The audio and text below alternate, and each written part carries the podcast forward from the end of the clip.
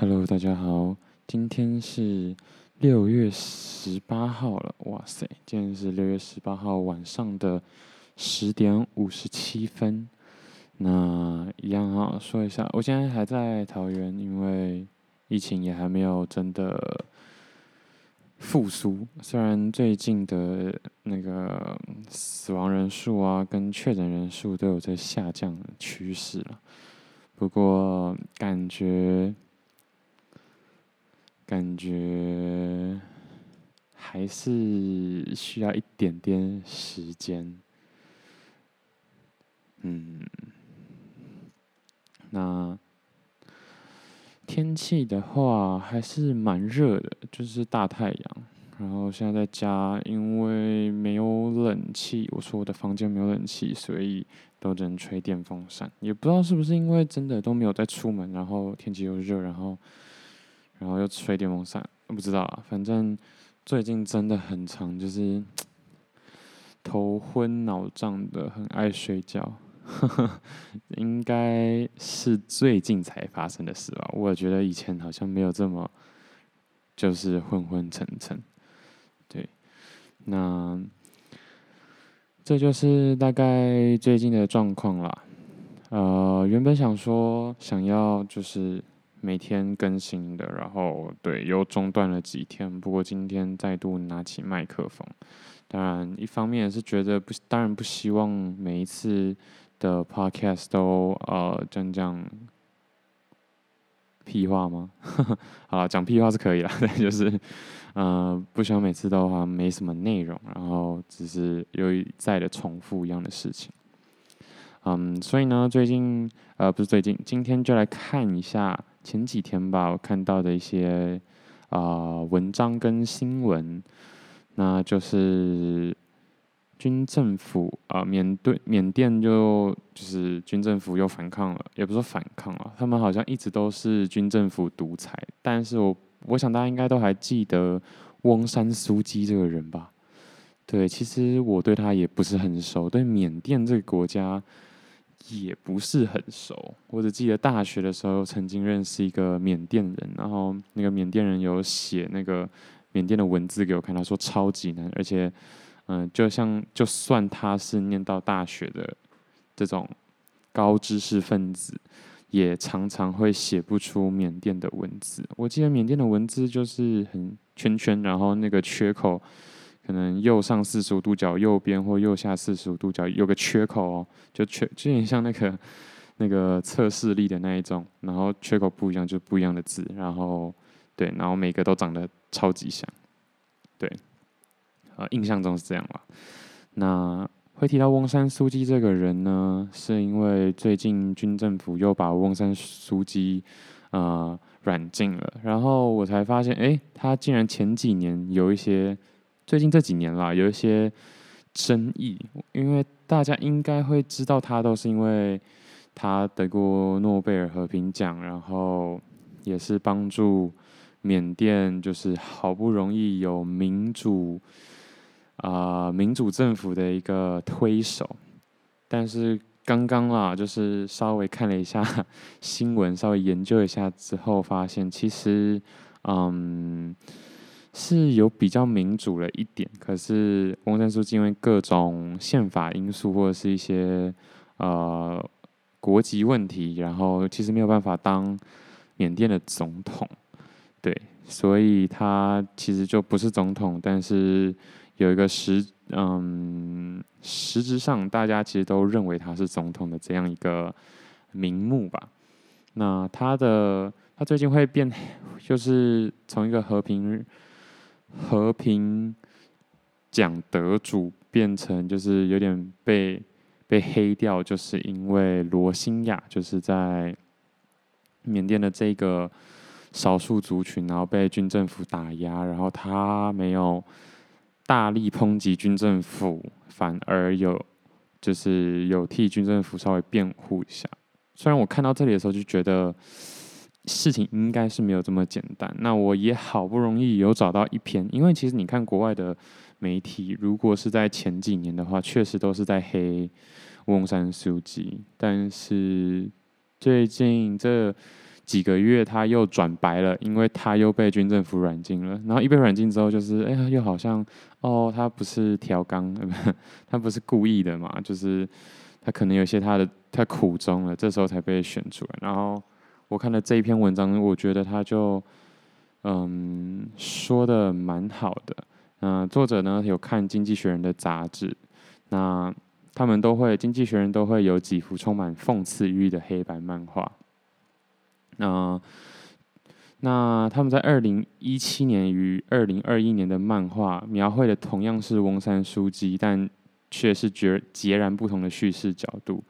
就是一七年的时候就在说，哦，翁山苏姬就是那个那张图片啊，我有看到，就是有点类似在说翁山苏姬放任这些军政府去打压这些难民。呃，罗兴亚的议题我也是有稍微去看，然后真的是蛮复杂的。身为一个在台湾，台湾其实真的不是一个种族多元的国家，所以其实对很多事情是没有那种敏感度跟。体会的，我觉得是我啦，我嗯对，先打个预防针，但实际上真的蛮难去体会的。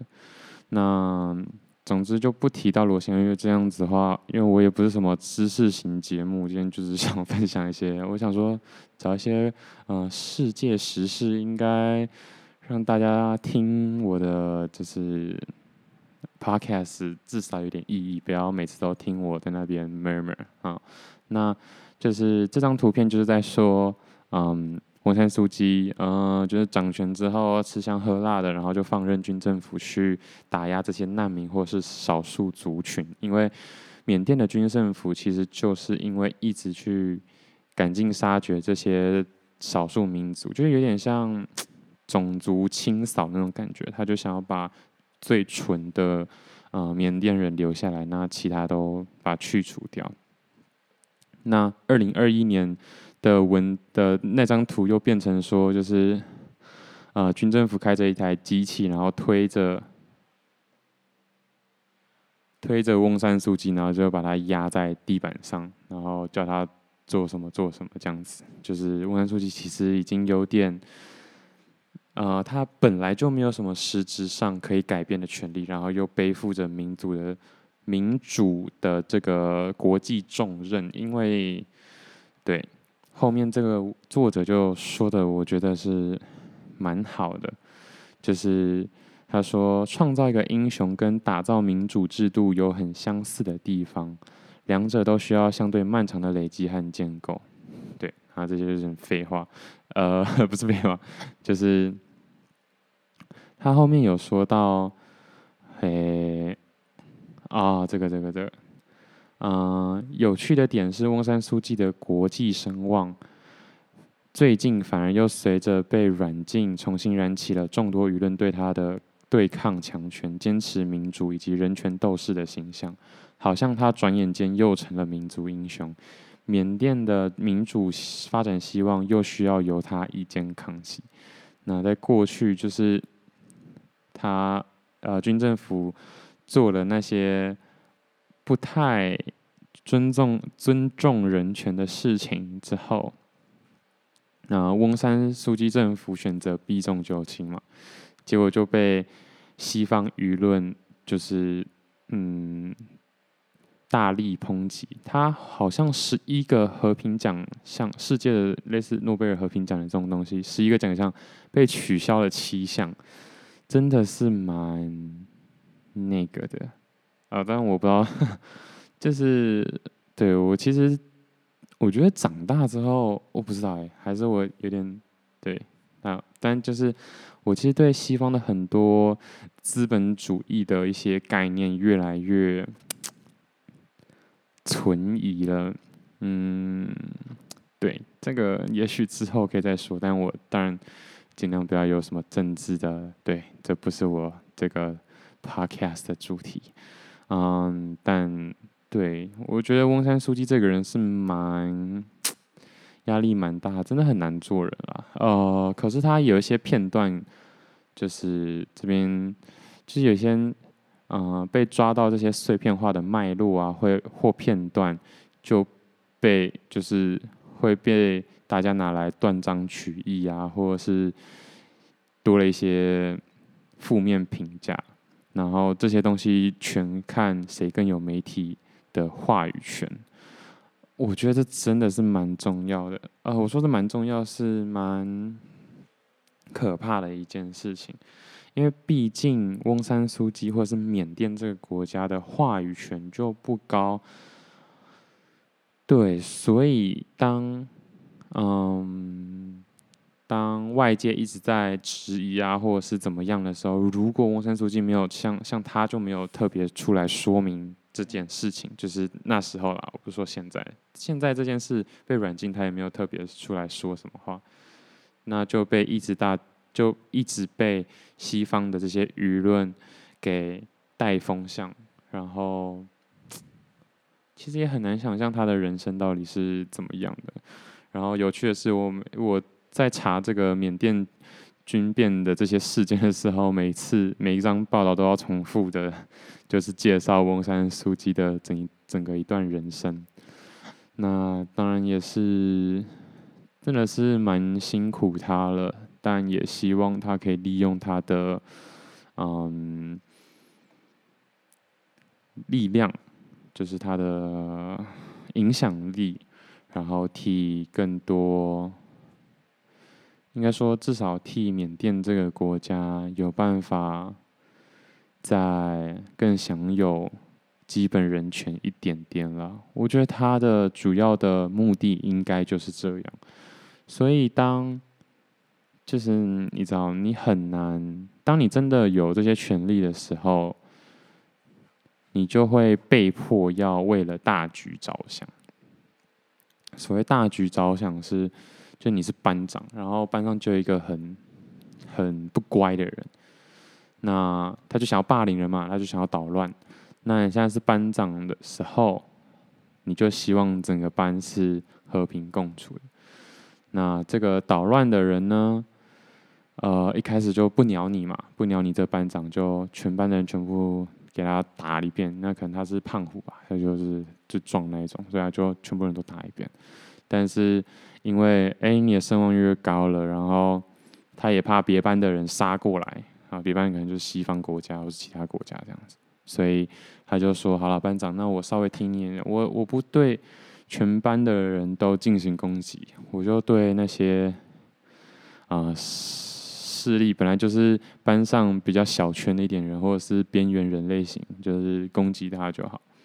那你当然会觉得这样不好，可是你要想你的最终目的是什么？我我觉得啦。”也许他的最终目的就是至少要让缅甸更靠近民主，然后一步接着一步，没有办法说马上就把这些胖虎们都关进牢里，所以他就先把能稳定的一方，支持他的大部分的群众可以有得到他们想要的期望，这样子先这一步就好。他们比较没有办法像当初还没有在还没有真的变成缅甸总统之前，总理啊，不知道。之前那样大声说话了，我相信这是真的。就是当你真的有权力的时候，你比较难去多说什么，因为你的一句话可能就引发了大超大的战争或怎么样。但当你还只是小小小人物的时候，你就可以很很真实的表达自己所有的意见。对，所以。所以我觉得这篇文章写的比较 OK 一点点，因为他其实有点把角度转换到，其实我们现在接收的大部分的媒体资讯，也不是真的缅甸当地人啊。虽然他们当地人一定也不是不是很喜欢军政府这样子，呃，说杀就杀，然后怎么样就怎么样，但是我觉得这些。很拥有话语权的人，真的也是助长了这些不和平或者是嗯混乱的一个蛮大的因素。哎呀，好啦，其实我觉得这真的蛮难的，没有办法说真的就是你知道，因为西方的舆论其实也是一种放大器，它至少放大了很多。嗯，少数民族该他们的意见，对，所以不知道我对于，我觉得这就不是我在这个世界上的人设，因为我觉得我对这件这些这种事情都很难有一个，嗯，有一个鲜明的立场。嗯，真的就对，所以我其实可以说我还蛮适合当政治家，因为都呃都很模糊，都打模糊仗。但是实际上，我就不是什么理想主义者。嗯，我的理想化就是大家都做自己，对，最擅长，然后最有执念的事情。那最后哪一边胜出，或是时局会变成怎么样，就是看个人造化。对。所以，就是这么可怕的东西。那整体来说就是这样。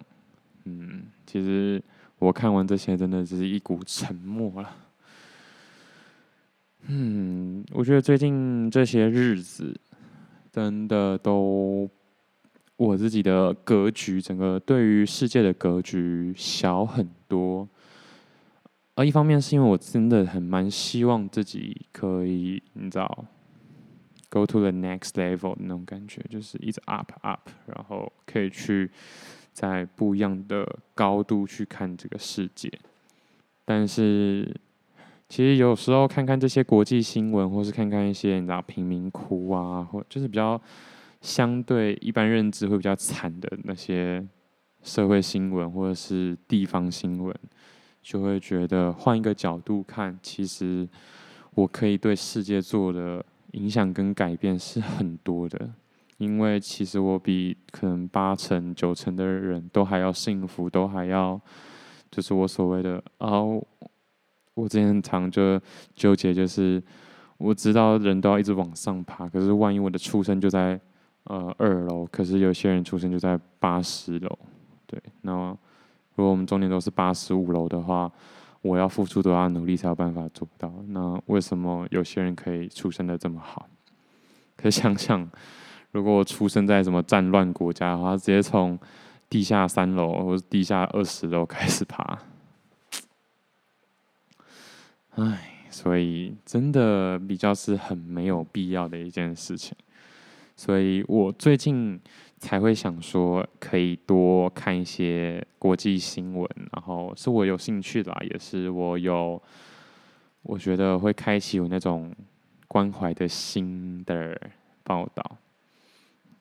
那这样的话，会让我觉得我更有能力去改变这个世界，或是你知道，在这个世界上有一些影响力。然后希望大家可以稍微去关注一下这件事情，因为这看起来跟泰国一样，我觉得它会一直处在这一种就是军政府的危险平衡里面，真的会。其实你看缅甸附近有泰国嘛，比较大的国家，泰国跟印度 都好不到哪里去啊，因为泰国也是。军政府独裁，然后缅甸想要突破，但是缅甸的军政府又有俄罗斯跟中共的支持，而不能说支持，他们一定不会说支持这些行为，但是他们会提供你知道资源，让军政府有这些枪炮弹药火药。你想想嘛，想就知道，就是军政府怎么可能撑得住？因为在这种地方啊，好，可以稍微讲讲这个逻辑，就是军政府之所以可以掌权，是因为他们有军人嘛，他们有火药，也就是说他们有拳头，他们可以揍人。可是这些揍人要揍人的话，要镇压的话，都是消耗，而且他们在整个群体里面不是多数，因为人民人民才就不然的话就不会是独裁的，而且如果是多数的话，资源会分配不不足。也就是说，就是想要吃香喝辣的人太多，所以不可能，军政府是不可能是是整个人人类群组里的多数，他们一定是少数。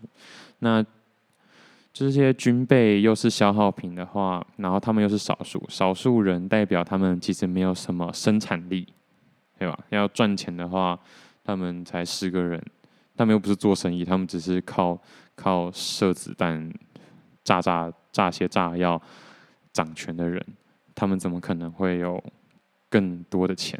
那只有两种方法嘛，一种就是收保护费嘛，就是去打压这些人，对，那。打压这些人是可以收到一定的保护费，但是这些钱我相信就足够啊、这些军政府的人吃香喝辣，可是不足够他们继续保有这样的军备的实力，所以一定要有外面其他班的隔壁的靠山或者是背景这样子，嗯，那就是中国跟。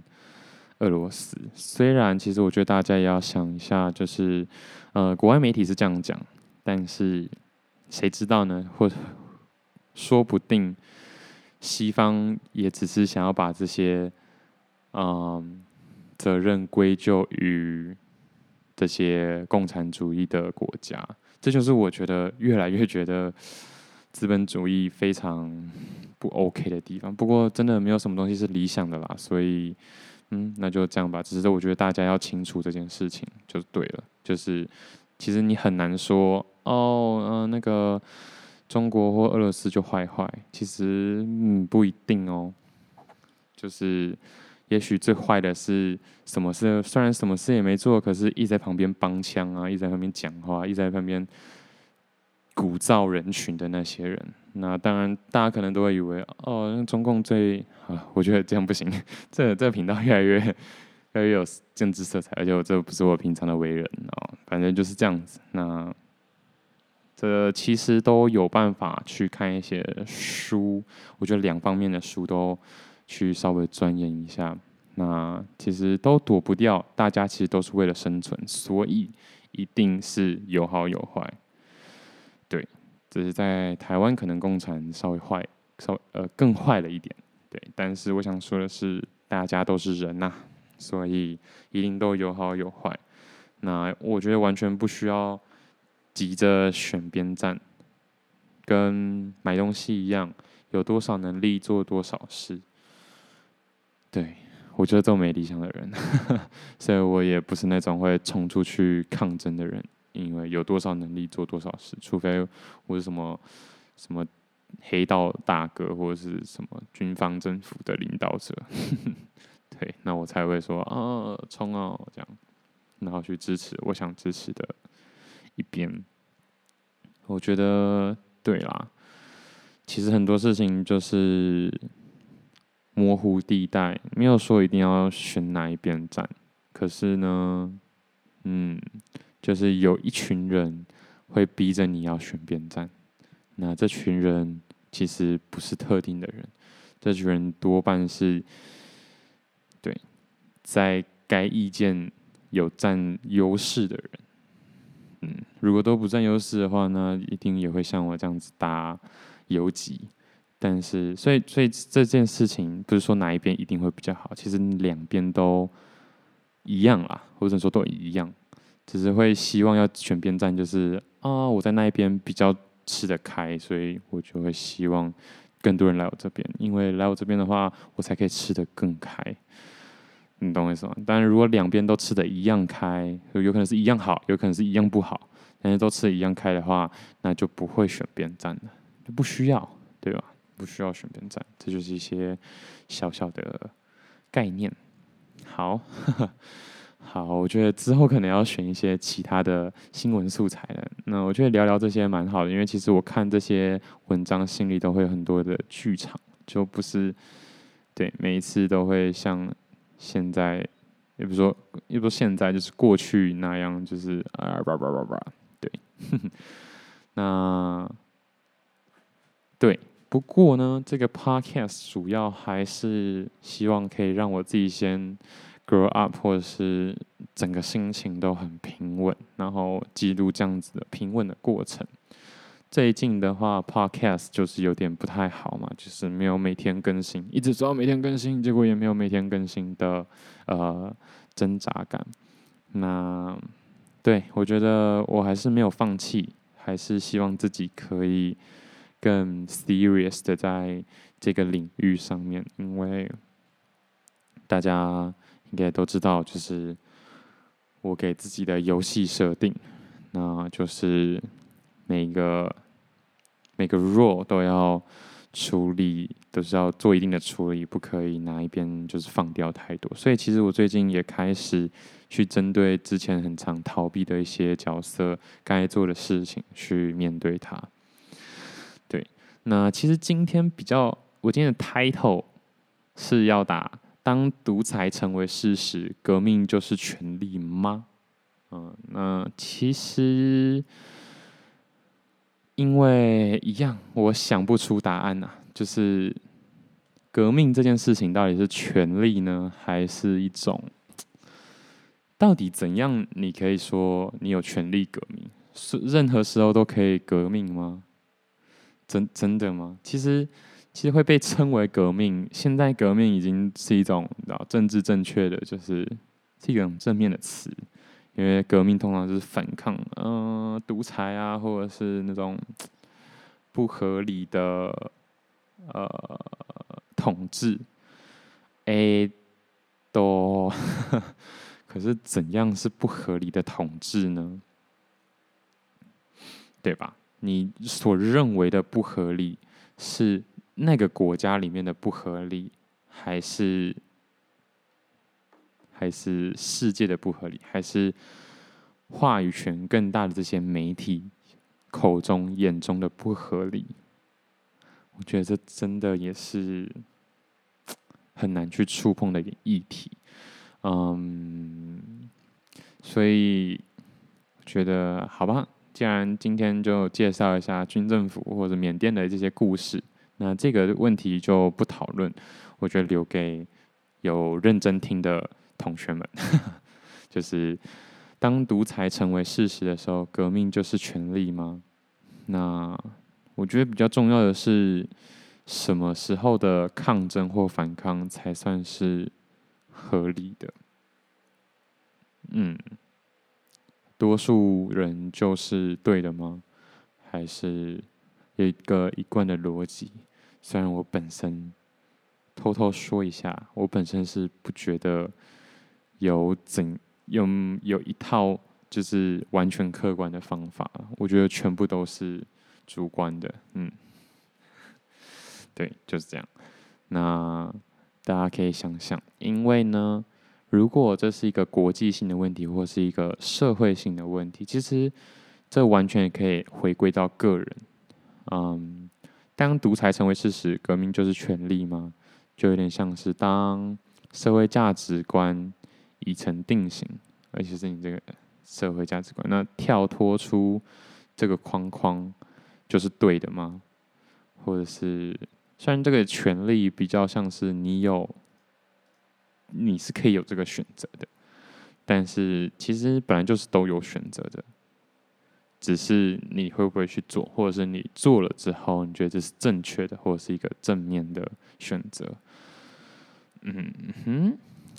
那其实就是这样啦，我就让大家好好想想吧。OK，好，谢谢大家，拜拜。